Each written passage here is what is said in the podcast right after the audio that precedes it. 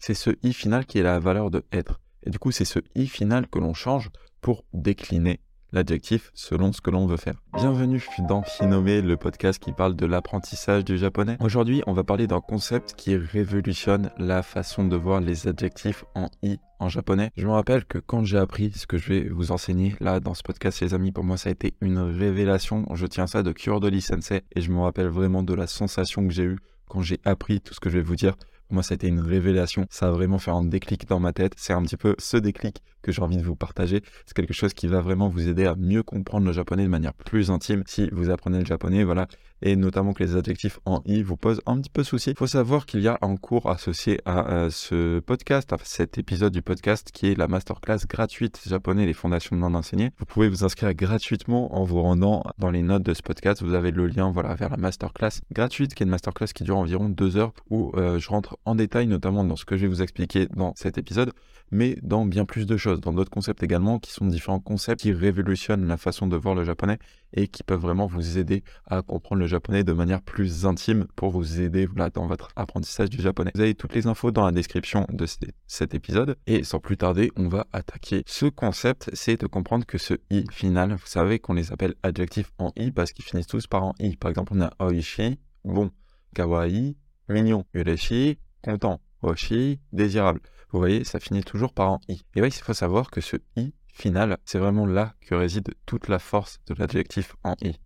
Pourquoi? Parce que ce i final, il a un rôle de copule. Une copule, qu'est-ce que c'est? Simplement, une copule en linguistique, c'est quelque chose qui permet d'associer un nom à un autre en lui disant que quelque chose est quelque chose. Ça permet de dire que A est B, que un sujet A est B. Donc en français, la copule, c'est le verbe être, mais ce n'est pas le être de présente, c'est vraiment être quelque chose. Par exemple, si je dis je suis un homme, je suis quoi? Je suis un homme. Et si je dis je suis à la maison, c'est pas je suis quoi Je suis une maison. Non, non, je suis à la maison. Donc c'est différent en français. On utilise être à la fois comme copule et à la fois comme verbe de présence. Mais euh, voilà, la copule, c'est vraiment juste le verbe être, exister en tant que quelque chose. Eh bien, ce i final, par exemple dans oishi, eh bien, il a une valeur de copule. C'est-à-dire qu'il a une valeur de être. Et ça, qu'est-ce que ça veut dire? C'est-à-dire que oishi, pour simplifier, on le traduit par bon. On dit que ça veut dire bon. C'est bon, c'est bon. Au goût, c'est bon. C'est délicieux. Voilà, on dit c'est délicieux. Mais en vrai, plus que délicieux, ça veut dire être délicieux. Être délicieux. Pourquoi? Parce que comme je vous ai dit, ce i, il a une valeur de copule. Il a une valeur de A et B. Donc si vous dites Gohan ga oishi, vous dites le riz est bon. Le riz est bon. C'est grammaticalement correct. Vous pouvez mettre en maleux, donc en point après le oishi, et votre phrase est grammaticalement correcte en japonais à ce moment-là. Là, certains euh, remarqueront peut-être qu'on peut également dire oishi desu, oishi des, gohan ga oishi des. C'est vrai que c'est quelque chose qui se fait, mais le des qui est utilisé ici, il n'est pas utilisé pour sa valeur de copule, il n'est pas utilisé comme verbe être, il est juste utilisé pour décorer oishi et le rendre poli. Vous savez qu'en japonais, on a grosso modo, allez, pour simplifier à l'extrême, on va dire deux registres de langue. Vous avez le registre neutre et le registre qu'on appelle tenego, le registre poli, donc en dese et masse. Il faut savoir que le langage neutre, c'est oishi point. Vous pouvez pas dire oishi da. Oishi da pour dire être bon, entre guillemets, ça ne se dit pas. C'est grammaticalement faux. Pourquoi? Parce qu'on a ce i final qui comporte déjà le rôle de être. Mais quand on veut être poli, effectivement, on peut dire oishi des. Mais c'est pas qu'on utilise des pour dire être, c'est juste qu'on utilise des pour rendre le mot poli. Voilà, c'est juste le petit piège qu'il y a au niveau des adjectifs en i, c'est que la forme neutre, elle se termine par en i, mais la forme poli se termine par en des. Pour vous montrer que c'est ce i qui possède euh, la valeur de copule, la valeur de être, eh bien, quand on veut nominaliser un adjectif, donc c'est quoi nominaliser un adjectif? Un exemple en français, ça serait de passer de rouge, rouge c'est l'adjectif rouge, une voiture rouge, à la rougeur. La rougeur, donc l'intensité du rouge ou le degré de rouge. La rougeur, vous voyez, c'est le nom qui est dérivé de l'adjectif. Eh bien, pour ce faire, en japonais, on passerait de akai, donc akai, être rouge, c'est l'adjectif rouge, à akasa, akasa, où on remplace le i final par en sa. Ça, c'est la nominalisation. Et vous voyez que quand on enlève le i final pour le remplacer par un ça, eh bien, on perd la valeur de être rouge. Akasa, c'est pas être rouge, c'est dire la rougeur, c'est un nom. Donc ça n'a plus la valeur de copule. Ça perd la valeur de copule.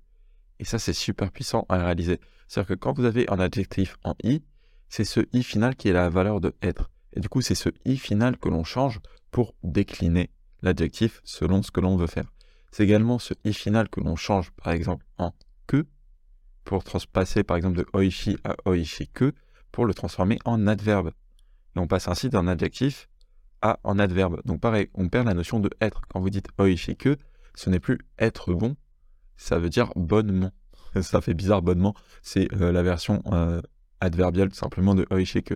Alors ça peut perturber un petit peu, mais c'est une forme en fait que vous allez utiliser généralement pour la connecter à autre chose. Par exemple, la forme en nai. Pour dire ce n'est pas bon, ce n'est pas bon. Comment est-ce qu'on dit ça? On dit oishi que nai. Oishi que nai. Vous voyez, on a transformé ce i final en et ensuite on a attaché l'auxiliaire nai pour dire ce n'est pas. Je vous rappelle que si vous voulez en apprendre plus là-dessus, notamment si vous voulez les graphiques qui sont associés avec le tableau qui est associé, vous avez la masterclass dans la note de euh, ce podcast qui euh, rentre un petit peu plus en profondeur sur tout ça avec des tableaux et sur d'autres concepts associés. Et voilà, ça c'est super puissant à réaliser que les adjectifs en i, en vrai, leur pouvoir est vraiment détenu dans ce i final. Ce i final, il a une valeur de être et euh, qu'est-ce que ça fait? Ça fait que ce i final peut se décliner. En fait, c'est ce i final que l'on change pour obtenir les différentes formes des adjectifs en i. La forme négative, on remplace le final par en que, on attache nai. Pour le passer à la forme en t, pareil, on le passe à cette forme adverbiale, donc oishi, on transforme en oishi que, et on attache te. Oishi que te, oishi que te. Donc c'est vraiment ce i qui subit la transformation pour euh, voilà, recevoir les différentes déclinaisons. Et c'est ce i qui possède la valeur de être et du coup qui permet d'utiliser les adjectifs en i de manière indépendante. Ce qui fait que les adjectifs en i en japonais, comme vous pouvez le voir, sont très proches de verbes. Vous pouvez les utiliser à la fin d'une phrase pour créer une proposition complète. Si vous dites Gohan ga oishi, votre, phrase est absolument complète et grammaticalement correcte. Et dans ce cas-là, ça donne une euh, phrase très proche de, par exemple, une phrase comme Watashi ga otoko des. Watashi ga otoko, plutôt on va dire da, on va laisser la forme de note. Watashi ga otoko da, je suis un homme. Gohan ga oishi, le riz et bon. Donc vous voyez, les adjectifs en i permettent par eux-mêmes de créer des phrases A et B. C'est un truc de ouf, hein c'est super puissant.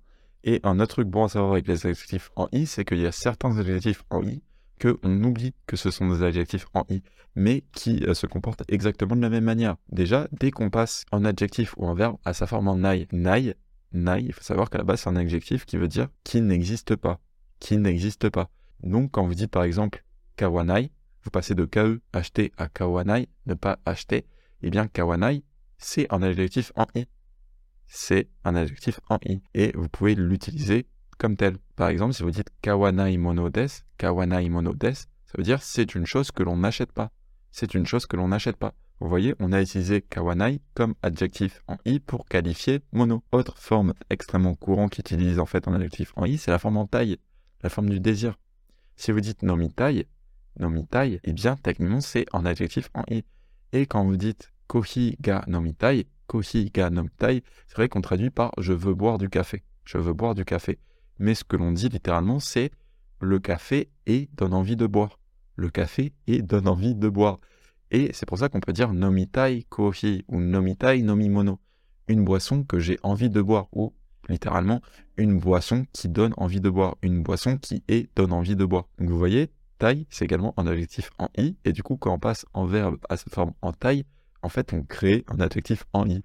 C'est un truc de ouf, hein Et c'est euh, pour ça qu'on peut, par exemple, bah, passer de taille à une forme négative. Donc, si vous dites, par exemple, nomi taille, et que vous voulez dire ne pas boire, vous pouvez dire nomita kunai.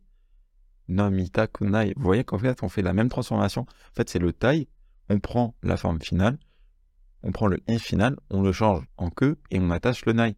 Bah, exactement comme on comme on ferait pour passer un adjectif en i à sa forme négative. Pourquoi? Parce que bah, la forme en taille, c'est un adjectif en i. C'est un truc de malade, hein donc pour résumer, les adjectifs en i en japonais sont extrêmement proches des verbes. C'est vraiment une classe un petit peu particulière parce que voilà, ils ont ce i qui, ce i final qui se décline. Ils ont ce i final qui a cette valeur de être, qui a vraiment être quelque chose. C'est être quelque chose. Oishi, c'est être bon, c'est être délicieux et c'est ce i final qui renferme tout ce pouvoir. Et c'est pour ça que on change le i final, on décline le i final pour passer l'adjectif à différentes formes. Et c'est pour ça que ces adjectifs en i permettent de créer des phrases complètes, des phrases A et B complète. Voilà, comment est-ce qu'on crée une phrase A et B en japonais? On peut passer par da ou par des, par exemple otoko da, otoko des, mais on peut également passer par ces adjectifs en i. Par exemple, kawaii, kawaii. Voilà, imoto ga kawaii, maleux, c'est une phrase grammaticalement correcte. Pourquoi? Parce que ce i a ce pouvoir de copule. Il a ce pouvoir de être, de dire que quelque chose est quelque chose, de dire que A est B. Si ce podcast un petit peu orienté grammaire, un petit peu différent comme ceci vous a plu, n'hésitez pas à laisser un pouce en l'air ou une évaluation positive sur la plateforme de podcast que vous utilisez. N'hésitez pas également à laisser un commentaire si vous avez une question. Tchuss